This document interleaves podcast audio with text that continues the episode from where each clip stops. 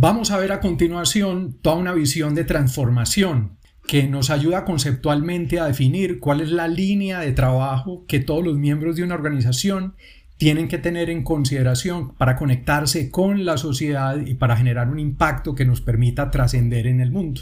Y esto se conoce como el MTP, el MTP, el propósito de transformación masivo.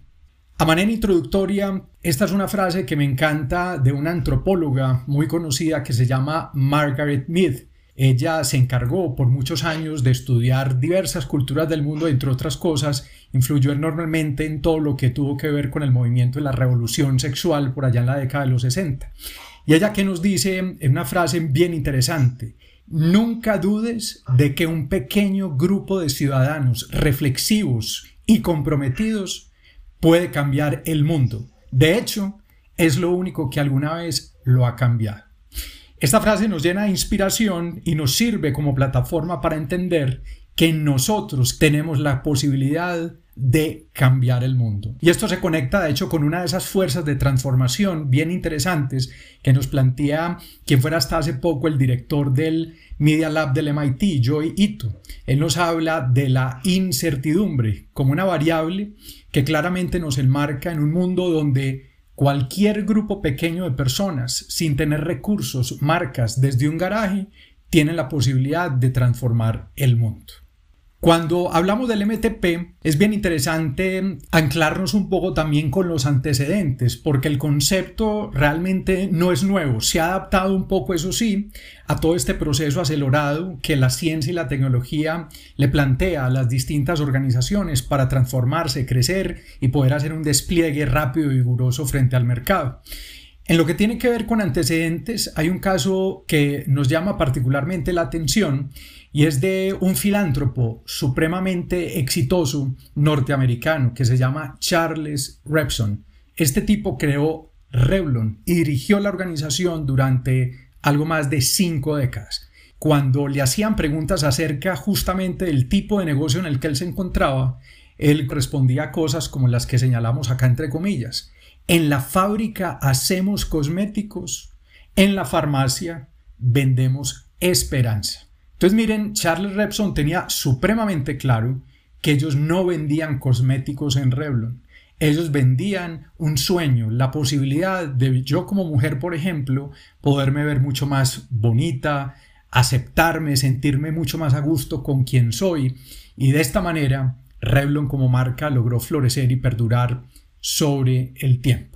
Este para mí es uno de los grandes antecedentes que tiene justamente la configuración de un buen propósito de transformación masivo. Ahora, cuando queremos remitirnos estrictamente a la definición, la pregunta que nos hacen con frecuencia frente al propósito tiene que ver mucho con ¿Cuál es la diferencia que el MTP tiene específicamente con la declaración que tradicionalmente hacen las organizaciones frente a su propósito? La primera gran diferencia es que tradicionalmente ese propósito que definen las organizaciones se ancla en segmentos de interés, muchas veces habla del producto y del servicio de aquella empresa y adicionalmente también del el tipo de revenue, de ingresos que quiere generar como resultado de la operación. Por el contrario, el MTP, el MTP, el propósito de transformación masiva, nos permite justamente como resultado de una visión unificada que se comparte entre todas las personas del negocio, el poder compartir esa visión acerca de un futuro mejor que como resultado del despliegue de esos productos y servicios de nuestra empresa, pues se genera en el mercado. Adicionalmente, ese MTP hace referencia al impacto que desea generar nuestra organización en el mundo. Esa visión idealista, esa capacidad que tenemos todos nosotros de unirnos y de inspirar a los demás y que genera cambios, impactos positivos es uno de los conceptos que subyace alrededor de ese MTP. Otro elemento que se une con la definición del MTP tiene que ver con que esta es una razón muy profunda y conmovedora por la cual existe nuestra empresa.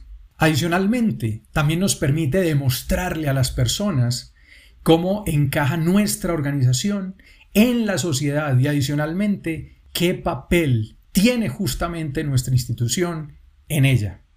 También el MTP nos sirve para explicar para qué sirven los productos y servicios de nuestra empresa. Y adicionalmente, para declarar de una manera muy clara en contra de qué nosotros estamos.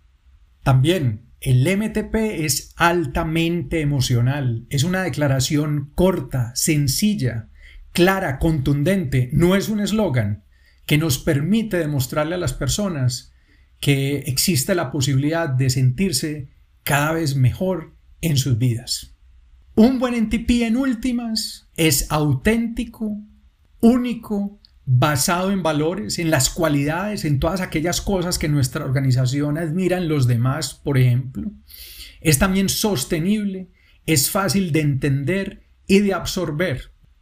Esto nos conecta, luego de estas definiciones de lo que es el MTP, con la pirámide justamente de ese propósito de transformación masivo, que se encuentra que cuando se habla de los propósitos, normalmente hablamos de una pirámide que está compuesta por tres grandes esferas. Una que hace referencia a la industria, otra a las personas y por último tenemos otra dimensión que se conecta con el mundo. Una de esas dimensiones entonces hace referencia a lo institucional, otra a los valores personales y por último a todo lo que tiene que ver con los aspectos morales. El MTP como tal se enmarca principalmente es sobre el impacto que queremos generar en el mundo, sobre lo moral. El MTP busca ser en últimas del mundo un lugar mejor. Nuestras organizaciones, eso es lo que deben promover hoy. Y adicionalmente, en función de ese MTP, de esa declaración que se conecta con esos elementos, el poder invitar nosotros a distintos grupos de interés a unirse a nuestro movimiento. Entonces, aquí hay un elemento revelador. Nuestras instituciones, nuestras empresas deben crear movimientos. Más allá de los productos y servicios, esa visión idealista que tenemos del mundo tiene que lograr poner a vibrar a las personas para conectarlas en torno a ese gran sueño de futuro que tenemos nosotros. Ahora, en las otras dos dimensiones, también qué elementos pueden entrar a enriquecer la declaración de SMTP. Claramente lo institucional, en donde también nosotros podemos existir como resultado del interés de mejorar la industria a la que pertenecemos. Adicionalmente, a la posibilidad de dar solución a fallas críticas que históricamente se han presentado en ese sector o en ese ámbito de la economía donde actuamos. Lo personal también puede entrar a nutrir esa gran declaración que impacta al mundo, en donde buscamos mejorar la vida personal a través de emociones y experiencias positivas. Tres esferas que se nutren entre sí y que nos llevan a que ese mundo, a que a través de lo moral podamos nosotros transformar y hacer realidad, tangibilizar esa visión de futuro que tenemos todos nosotros. Ahora, algunos ejemplos para materializar, para que entiendan mucho mejor a qué hacemos referencia con estas definiciones que les hemos venido presentando durante estos minutos. El primero de los MTPs, tal vez el que más me gusta a mí, es el que tiene 3M. Resolver los problemas del mundo que no hayan sido solucionados de forma innovadora. Miren que en esta declaración no nos hablan ni de productos, ni de servicios, ni del revenue, ni de los segmentos de interés a los que quiere impactar esta empresa. Por otro lado, miren el poder que tiene ese MTP para inspirar. Esto genera como resultado que cualquier empleado, cualquier persona que se vincula a 3M o cualquier persona que está en contacto con la organización claramente se ve atraída y se alinea con una base conceptual muy clara. En esta organización valoran la innovación y la creatividad como pilares críticos para hacer realidad el despliegue del negocio frente al mercado. Tenemos el caso de Walmart, que en esos elementos que hacen parte de la pirámide que les presentaba, nos plantea un MTP que se inspira mucho también desde lo institucional. ¿Y ellos qué nos plantean? Ayudarle a ahorrar a las personas dinero para que puedan vivir mejor. To save people money so they can live better. Miren que es muy poderoso. Y aquí no nos están hablando ni de descuentos, ni de ofertas, no nos están hablando de elementos específicos de la marca. Y esto nos lleva en el caso Walmart a entender por qué el despliegue, el layout de sus almacenes tiene un cierto tipo de características. Entonces, quienes conozcan Walmart se darán cuenta que no son los almacenes o los puntos de venta ni mucho menos más bonitos. Cada vez se asemejan más a unas bodegas. El acabado de los pisos, el material de visual merchandising, muchos de los elementos se ven muy austeros. Y eso tiene que ver justamente con ser coherente con ese propósito de transformación masiva. Ellos saben muy bien que cada peso que le inviertan en amoblamiento, en infraestructura, esos puntos de venta, conlleva el que en última se incrementen los precios frente a los consumidores. Entonces, el MTP nos permite tomar decisiones de negocio que son coherentes frente a SMTP para hacer realidad ese sueño de impactar el mundo. En el caso de Tesla, ellos nos hablan de acelerar la transición del mundo hacia la energía sostenible. To accelerate the world's transition to sustainable energy.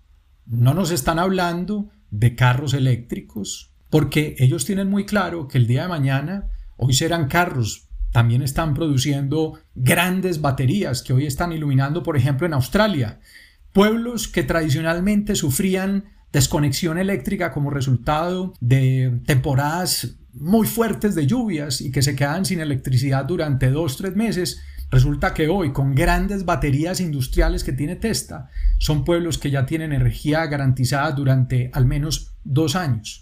El propósito, en este caso, si se van dando cuenta, lo suficientemente flexible y amplio en términos de la visión que quiere lograr el negocio para no llegar a ser restrictivo frente a las mismas oportunidades que pueda el mismo negocio desarrollar a futuro. Miren que nos están hablando de acelerar esa transición hacia la energía sostenible. Cualquier línea de negocio que ellos se quieran inventar, que sean coherentes con esta declaración, es totalmente válida para Tesla. El de Walt Disney to make people happy. Y a partir de una declaración aparentemente tan sencilla, tan básica, miren la profundidad que tiene este tipo de compromiso que ellos asumen frente a la sociedad, frente a las personas. Ellos en esta declaración tienen muy claro que en parques de diversiones, en complejos hoteleros, en cruceros, entre otras cosas, ellos tienen la posibilidad de generar felicidad en las personas. En las inversiones que han hecho en Marvel, en LucasArts, ven la posibilidad de hacer la gente feliz. El MTP le sirve a Disney para no desenfocarse y entender que, por ejemplo, el negocio de ellos no puede concentrarse en casinos. A mí me han preguntado, hombre, ¿y Disney por qué si tiene tantos adultos que salen de los parques, que se hospedan en los hoteles, no tienen acceso a unos casinos? porque claramente eso va en contravía de la posibilidad de ser felices a las personas. Los casinos generan desencuentros, peleas, ludopatías, promueven el consumo de alcohol, entre otras cosas. Eso no es congruente con el MTP.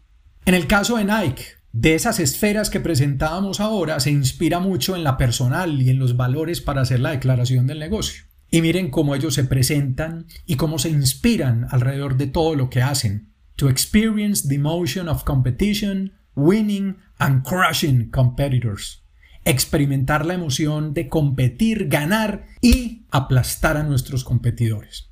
Para algunos podrá ser una declaración un tanto agresiva, sin embargo, quienes hacen deporte y quienes tradicionalmente hacen parte de esta industria y quienes conocen muy bien cuáles son los motivadores que tienen las personas para hacer deporte, claramente saben que intrínsecamente quien hace deporte es competitivo y quiere ganar.